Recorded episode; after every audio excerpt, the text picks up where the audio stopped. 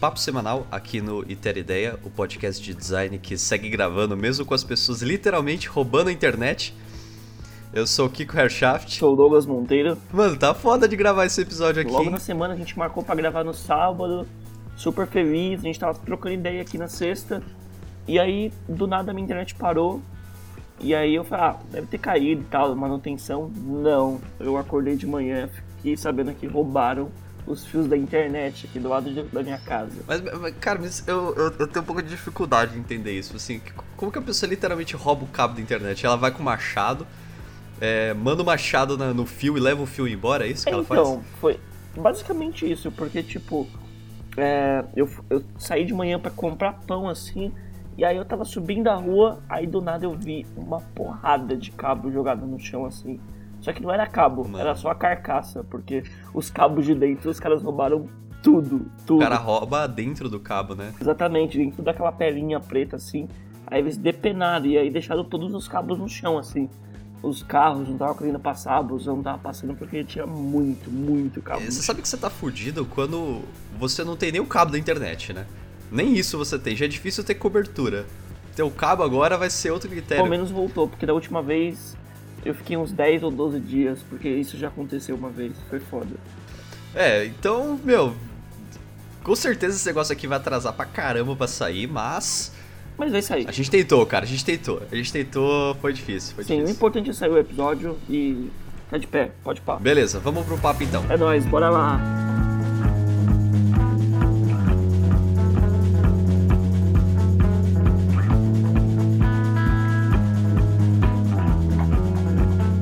Nossa, cara, o software mais queridinho e mais amado aí, pelo menos por mim, eu sempre gostei muito do design, da identidade sonora, de tudo.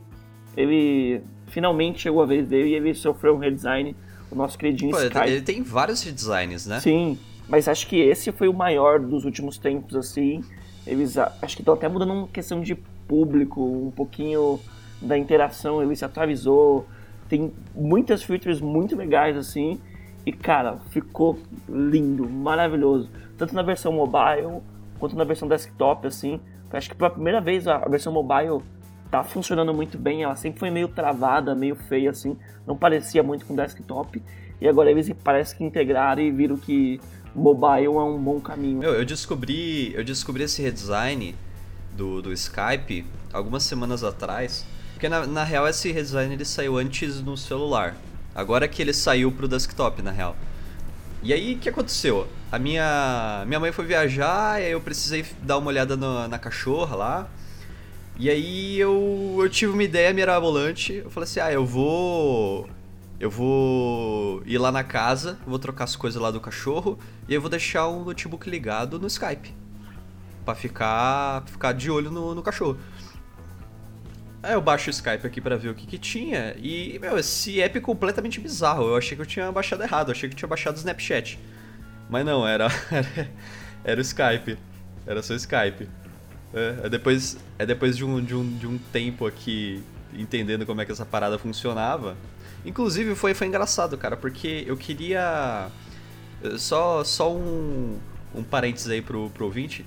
Eu queria fazer um hackzinho no, no Skype para tipo, ligar a qualquer momento lá na, no notebook e conseguir ver a minha cachorra, o que, que ela tava fazendo, se ela tava aprontando. E aí eu, eu fiquei sabendo que dá pra você instalar um plugin no, no desktop e você conseguia aceitar qualquer chamada. É uma configuração lá que você colocava no Skype. Só que quando eu cheguei lá, eu não, eu, o único computador que eu consegui levar era o Linux. E aí na, no Skype pro Linux ele não tinha essa configuração de aceitar automaticamente a chamada. E eu fiquei, puta, velho, que bosta, vou ter que dormir aqui, não vou conseguir fazer o bagulho remoto que eu queria fazer e tal. Aí, aí o gênio hackeado bateu na minha cabeça. Eu falei assim: quer saber? Eu acho que eu vou fazer o seguinte. Eu peguei, abri a versão. A versão. De, é, versão Skype Web. Eu escrevi um script para rodar no console. Que aí ele, ele ia ficar todo o tempo dando uma olhada na tela para ver se tinha alguma chamada acontecendo. Se tivesse alguma chamada acontecendo, ele ia automaticamente aceitar a chamada via JavaScript. Aí eu botei, eu escrevi um código e falei assim, mano, não vai dar nada essa porra aqui. Escrevi, pum, deixei rodando, comecei a ligar no meu celular, caía no notebook e aceitava. Aí passou um tempo, pum, ligava, aceitava de novo. Caralho, não acredito, funcionou, velho. Aí vim pra casa e funcionou a noite inteira. E eu, eu, fiquei muito realizado. Eu só queria dizer que eu, eu tô muito orgulhoso do meu código que eu escrevi. Mas enfim, aí eu baixei lá e esse app completamente bizonho que. Que. Nossa, cara, tipo, realmente parece muito o Snapchat. Eu acho que não é só o Facebook que tá tentando dar uma passada de mão aí nessa, nesse aplicativo. Acho que o Skype, a Microsoft tá Sim. tá fazendo a mesma ah, coisa. Na real, eu tava até pensando assim, dando uma olhada nas origens do Skype. Meu, o, o Skype sempre foi pra geração mais jovem, assim. A gente até usa para trabalho, eu uso bastante para trabalho, assim. Mas se você for parar pra pensar, o Skype ele veio para substituir o MSN. Então, mas tem uma questão, tem uma questão. Eu acho que até um pouco do foco desse redesign aí.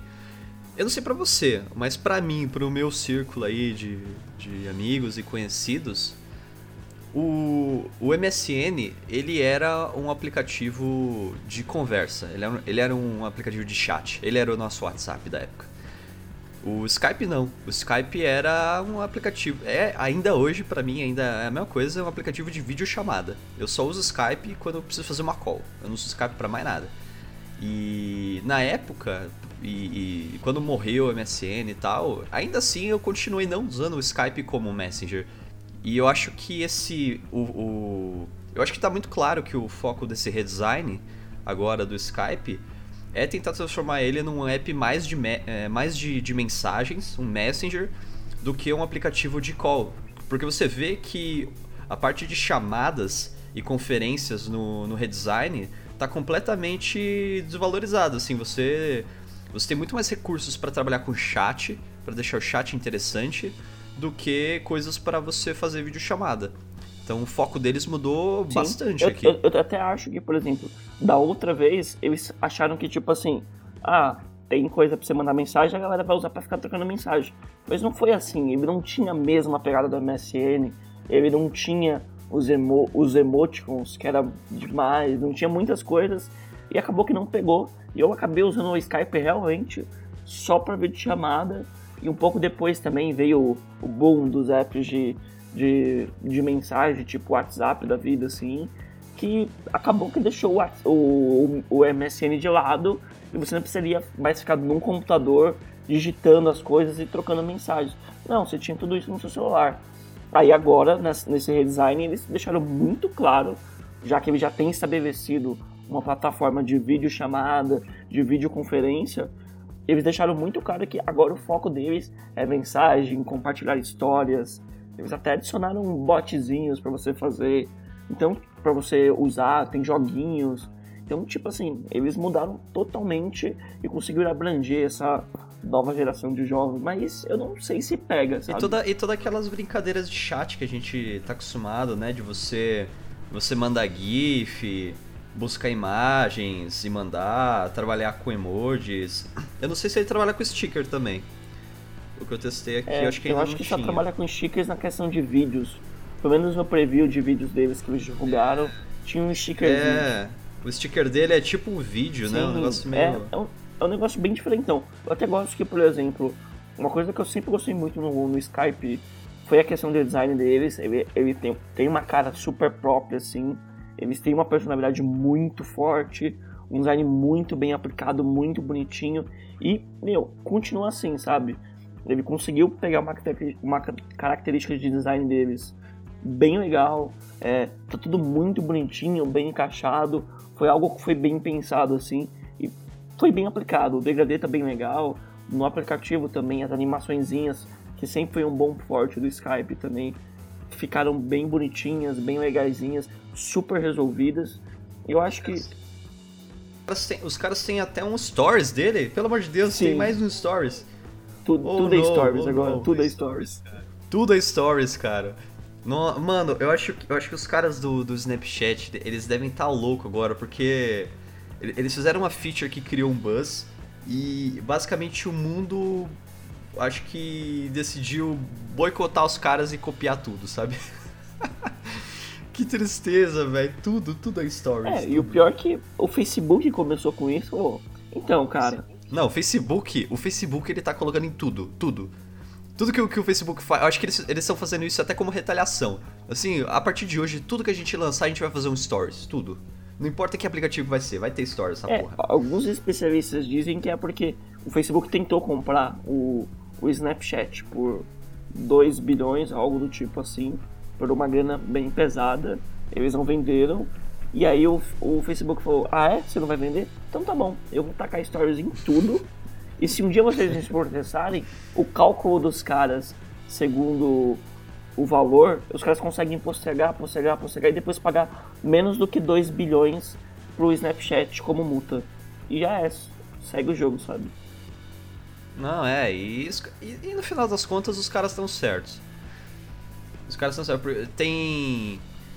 Tem como você ver a evolução assim do tipo de, de novos usuários, você compara do, do Snapchat com, com o WhatsApp, com o Messenger, depois que os caras começaram a colocar esses, esses recursos aí de stories e você vê que o, o Facebook segue crescendo e sabe, não tem o que fazer, tem o que fazer. É baixar a cabeça e aceitar. Mas você viu que esse redesign aí do, do Skype, o que eles tinham lançado antes do mobile, a galera não gostou muito não, né? Ficou muito diferentão, né? Então, o, o feedback que eu vi aqui foi negativo.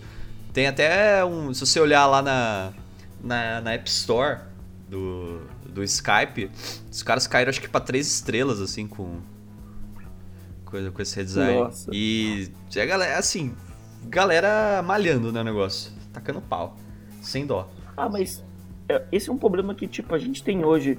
Eu não lembro de um redesign, assim, que todo mundo glorificou e falou, puta, ficou muito bom, ficou perfeito, ficou no timing certo. Qualquer redesign que você lança hoje, a galera mete pau, fala que não tem nada a ver. Eu ah, pago... Sim, porque você está acostumado já com o negócio, mas eu, eu, senti que o do Skype foi especialmente negativo. E não sei se a Microsoft ela levou em consideração para para mexer, porque a versão desktop tá tá igual, né? Acho que se os caras mudaram alguma coisa, eu não, não sei o que, que mudaram, mas tá parecido com a versão com a versão mobile, todos os degradezinhos, navegação diferentinha, tá tudo igual. Cara, eu não. Eu gostei. Eu gostei, eu acho que tá. Pra mim tá melhor do que antes, só que, velho, eu não sou público do Skype, então. Tipo, eu não vou começar a usar Skype por causa do Messenger dele. Né, eu, vou, eu posso me fuder pro caralho agora, porque, né, daqui um, dois anos tô só usando Skype, mas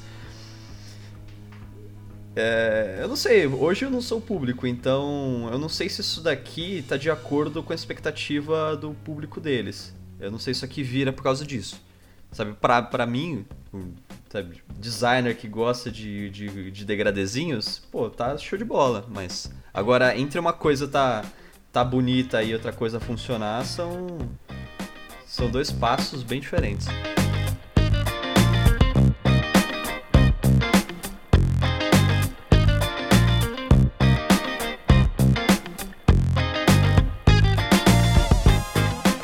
Cara, tô muito feliz porque finalmente consegui tirar esse, esse projeto do código fechado e consegui abrir o último projeto que a gente fez lá no trabalho, lá na RedSpark, que é um módulo para trabalhar com Framer.js. Você já usou o Framer? Usei e, cara, eu achei ele meio simples assim, tem poucas features de interface e tal, mas ele é muito bom, inclusive até testei e me apaixonei pelas micro interações, o poder que você tem de fazer interações e jogar ele no app e fazer as coisas acontecerem. Isso é muito legal, muito legal. Eu, eu até gosto muito de programação, mas não sou um programador. Eu sou só aquele aventureiro, assim.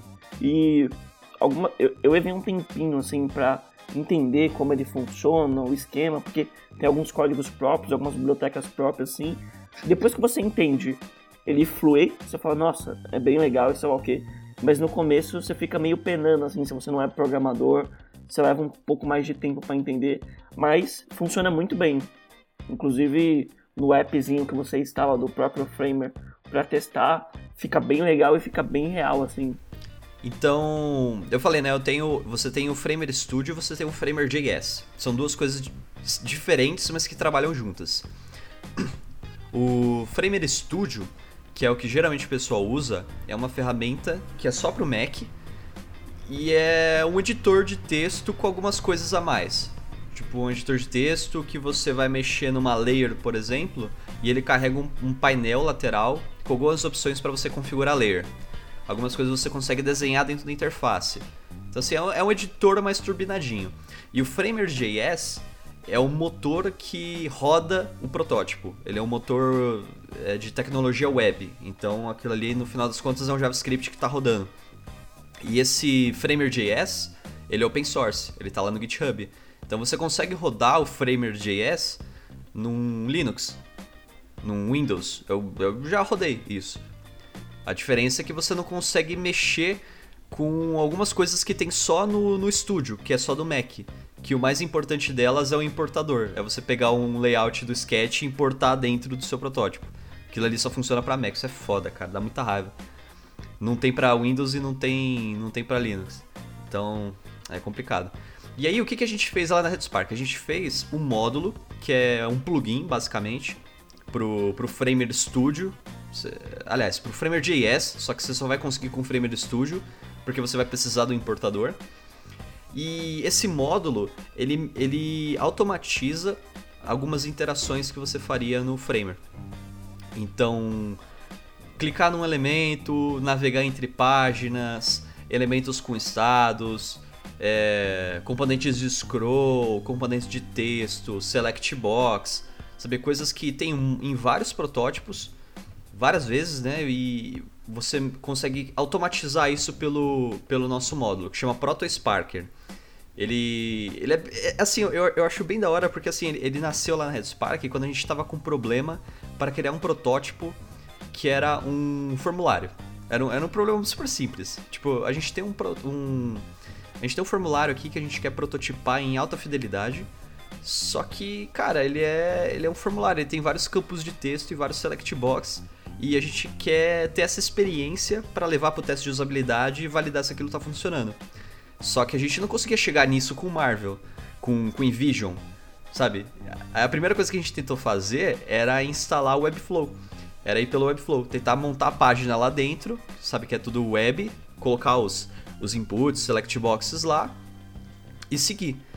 Só que, cara, fazendo Webflow deu um puta de um trabalho e no final das contas não rolou a gente conseguiu gerar o front-end, os, os campos no lugar certo e tudo mais, só que a gente não conseguia integrar com a nossa lógica para trabalhar dentro dos campos. Que é, os campos tinham alguma validação especial, eu não conseguia trabalhar isso dentro do Webflow, eu não conseguia exportar isso do Webflow, eu tive que fazer uma gambiarra para conseguir é, para conseguir roubar o meu código lá do Webflow. Foi, nossa, foi um puta pé no saco. E no final das contas, a gente não conseguiu fazer. Então o, o ProtoSparker ele, ele, ele permite que você, lá do layout, você coloque um nomezinho, no caso aqui eu queria fazer um formulário, eu poderia ir lá e falar assim, ah, isso aqui é um select box. E aí quando eu importo ele para o meu protótipo, ele já vem funcionando como um select box, automaticamente. Você, che você chegou a usar esse, esse cara aí? Sim, eu, eu baixei aqui para testar todas as, as coisas. Logo que você me mandou que você estava fazendo assim, e caralho, funciona muito simples e muito rápido, assim. Pra quem quer prototipar rapidamente, assim. E, e dá pra testar, pega muito bem, cara. Parabéns, sério mesmo. Pô, é que da hora, não sabia que você tinha, você tinha testado, não. Então funcionou bem, funcionou bem. Funcionou bem, funcionou bem. Até pra mim que não sou programador. É, então, porque o, a ideia do, do Sparker é que você precise programar o mínimo possível. Então, assim, todas essas interações que são repetitivas e que já estão catalogadas, você só vai lá no seu layout e escreve o nome da layer com a funcionalidade que você quer. Então, se você quer que uma layer ela seja um scroll, você vai lá na layer e escreve assim, isso aqui vai ser um scroll. Você coloca lá scroll. Se você quer que um, uma layer seja um texto de, de, de, um campo de texto, você vai lá e escreve text field. Tem, tem vários nomes que estão catalogados. Você só vai no layout e escreve os nomes. Acabou, já está funcionando. E aí quando você entra no, no Framer, você só precisa inicializar a biblioteca e os bagulhos já saem funcionando, tá ligado? Você não precisa ficar programando essas paradas. E aí eu lancei, eu abri o projeto no GitHub, eu vou deixar o link aí no, no post. Tem todas as funções lá, tá em inglês, mas dá pra, dá pra ver como é que funciona. E eu fiz um vídeo também explicando como que aquilo, como é, demonstra e eu fiz um vídeo também com tutorial demonstrando como, como que, que usa a biblioteca. Bem simples, Joguei no grupo do Facebook lá do. Eu fiz em inglês para jogar no, na galera do Framer Global para ver o que, que eles achavam. recebi um feedback bacana também, o pessoal, o pessoal gostou. Então vou deixar aí no link quem, quem usa o Sketch, o Figma. Eu, puta, não consegui testar no Photoshop. O Photoshop ele dá uma zoada na hora de importar as layers. É, enfim, se, se, você usar, se você usar o Sketch ou o Figma, tá, tá dentro tá dentro. Só, só ter o frame do Studio e já era, tá funcionando. Eu vou deixar aí no, no link.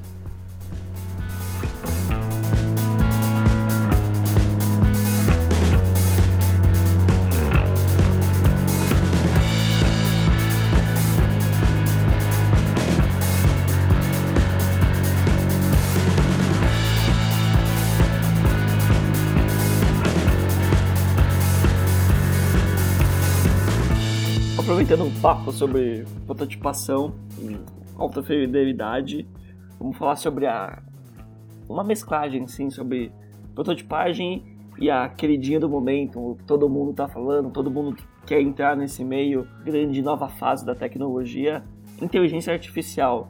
O Airbnb ele achou um bom jeito, não sei para os programadores, mas para designers em si, para testar para fazer bons protótipos. O designer de tecnologia deles, o Benjamin Winkins, é, liberou um vídeo e até um previewzinho lá de uma da inteligência artificial fazendo protótipos de alta fidelidade com alguns rascunhos só. Você tinha alguns modelos de rascunhos pré-definidos e ele reconhecia e já criava o, o, protótipo já com código, tudo bonitinho, pronto ali já para você testar.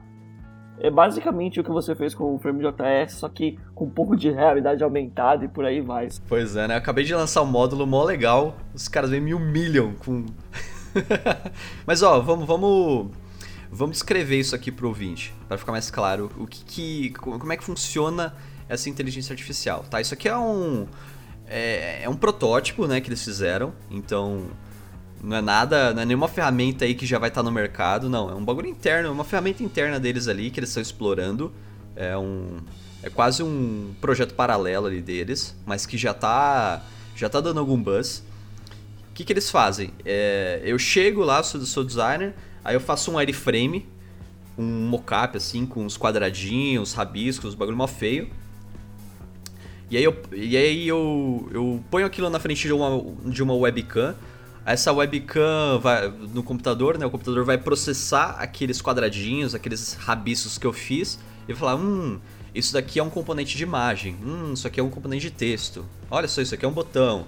E aí ele vai processando esse, esse wireframe e vai montando um código é, nos padrões do Airbnb.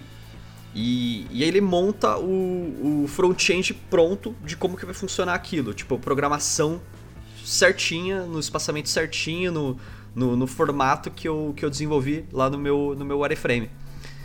E, e eu acho que assim, um, um dos principais pilares para isso aqui funcionar é porque o Airbnb, o Airbnb é conhecido por ter por ter um dos, assim, é um dos design systems mais conhecidos é, por, por, do mercado, né?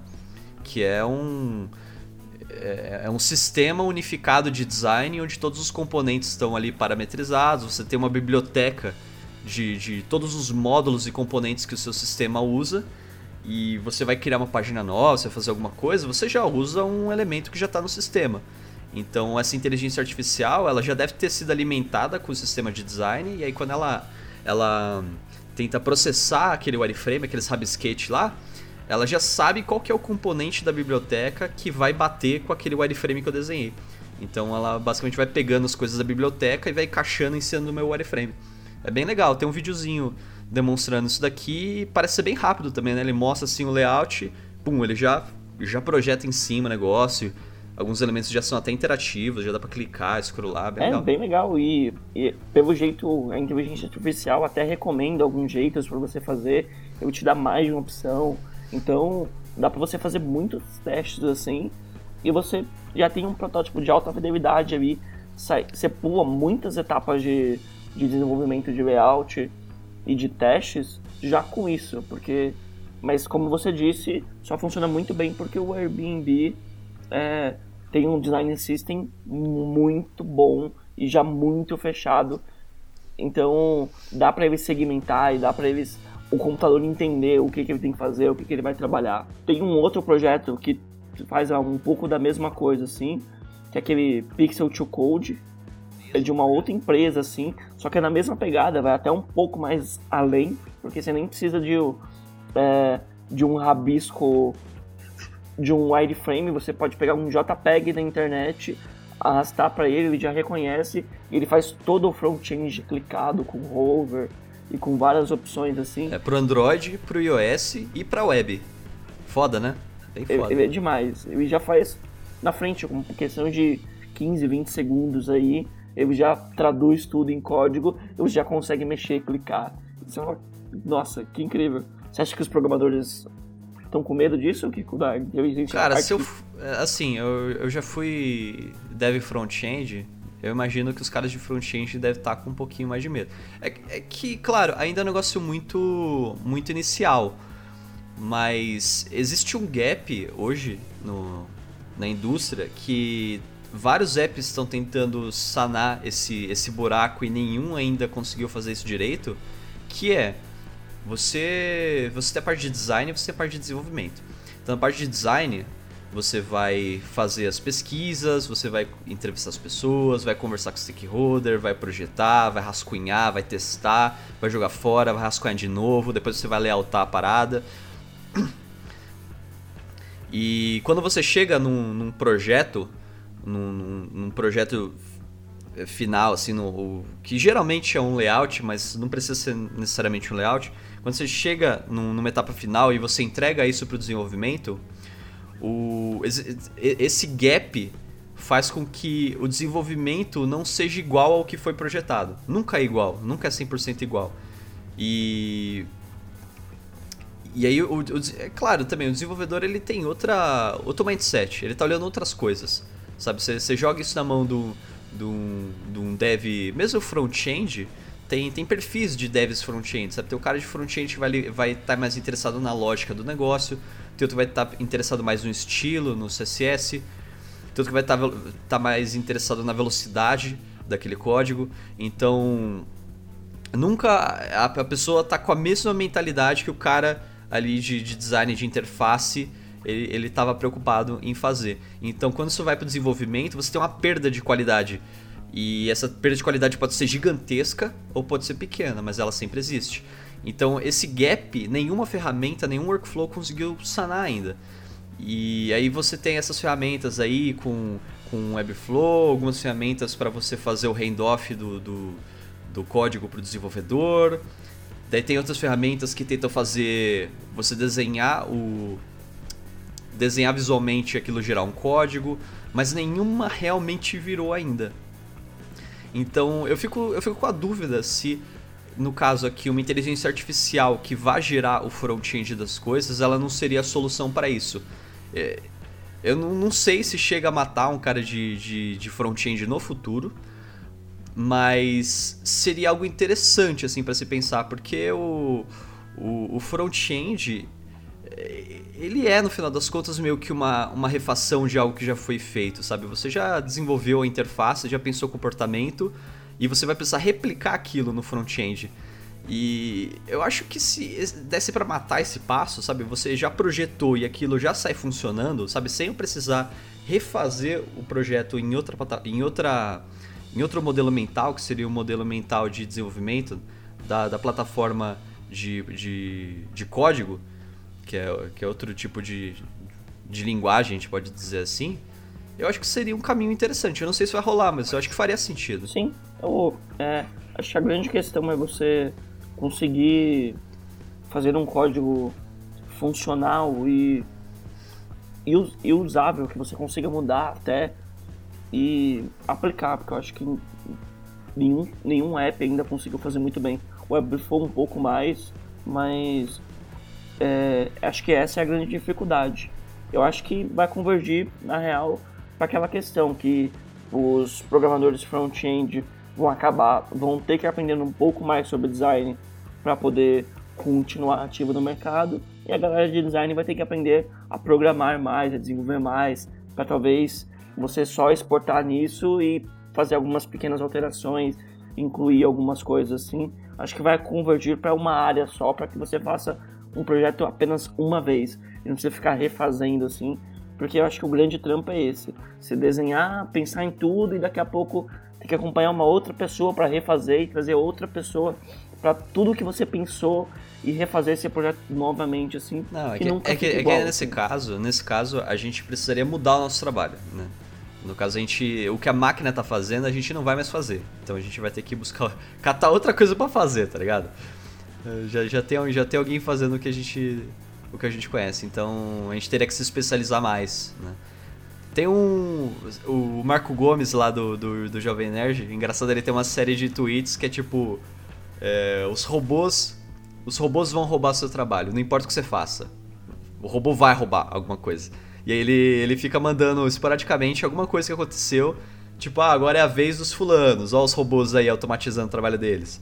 Agora é a vez de não sei, sei o que. Olha aqui os robôs fazendo o trabalho deles. No caso aqui seria tipo um pouco eh, assim do, do front-end, né? Ainda não chega não chega a respingar na gente, mas pelo menos a parte de front-end aí os robôs automatizando essa Sim, porra. Sim, e eu acho que para chegar na gente também não tá muito longe. Eu acho que para quem acha é, que trabalho que criativo por isso que eu digo que vai dar merda, hein? Sim, trabalho de criação não vai ser automatizado, jamais robôs vão fazer. Cara. Não sei, não é, sei, cara, não sei. Não sei. Inteligência artificial dá pra ver com tudo, assim. É só você ver, é só você ver essas plataformas de temas. Elas, elas já estão dando muito certo e você não precisa ali de um diretor de arte para montar aquela porra. Você joga na mão de, de qualquer dono de padaria aí, dá pra fazer. Então, por que, que uma máquina não poderia fazer? Né?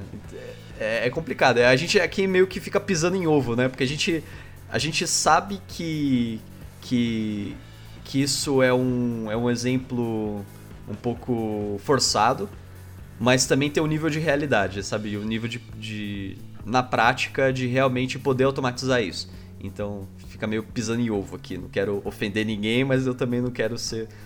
Não quero subestimar as máquinas. Sim, pra quem tiver dúvida, a gente vai deixar o vídeo, tanto o vídeo do Airbnb quanto o vídeo do Pixel to Code, para vocês dar uma olhada nessa realidade aí e já começar a se preparar para o futuro. Dodô, você quer dar um, um salve aí, algum aviso antes da gente fechar? Sim, vou deixar uma indicação aí do canal Rethink, que o Benjamin Winkins, o designer do Airbnb, publicou um vídeo lá também é, recentemente, explicando sobre o mundo do Airbnb, como eles pensam design, como eles pensam tecnologia. E dando uma olhada no vídeo, eu vi que tem vários outros vídeos de alguns outros designers, ilustradores, fotógrafos e por aí vai. Tem várias discussões bem legais lá. Dá uma olhada lá nesse canal, Retink. Do meu lado aqui, eu tô saindo de, de viagem hoje. Vou, vou lá pro ISA, o Interaction South America, em Floripa. Eu tô literalmente gravando o podcast em cima da minha mala de viagem. E vamos ver, né, como é que é esse negócio. Acho que vai ser, vai ser interessante. É a primeira vez que eu vou. Primeira edição que eu, que eu vou visitar. Vou ver se eu, se eu compartilho alguma coisa no Twitter, se alguém ficar curioso e, e quiser ver como é que tá lá a pegada do negócio, dá uma olhada lá no meu Twitter. E de avisos, avisos gerais, é, acho que é o de sempre, né? Se você gostou aí do, do programa, tá gostando dos papos semanais, primeira coisa, compartilhe aí com os amigos, que pra gente é, é importante atingir mais pessoas, ver que tá tendo mais mais buzz, os assuntos que a gente está comentando. E segundo, se você viu algum, alguma notícia interessante, alguma coisa que chamou muita atenção, que você acha que vai dar merda, que a gente falou aqui, ou que é muito interessante comentar ou discutir com mais pessoas, manda um e-mail pra gente, manda um tweet, um salve aí, um comentário em algum, algum dos nossos perfis sociais. Que a gente sempre tá toda semana juntando juntando coisas para falar, algumas coisas que saem ainda de notícias, ferramentas que são lançadas. E se vocês mandarem coisas pra gente, é legal, a gente dá uma prioridade aí e, e coloca algum comentário que vocês queiram, queiram dar também. Então fiquem à vontade para participar se vocês tiverem, tiverem conteúdo que queiram Esse compartilhar. Aí, qualquer coisa que vai ser discutida, vem discutir com a gente, vem conversar com a gente, que a gente a gente tá aí e a gente quer conversar com vocês. Boa. Legal, então é isso. Papo semanal atrasadíssimo. O mundo foi foda. Obrigado por você ouvinte que acompanhou a gente até agora e até a próxima semana. Até. Tchau, tchau. Valeu.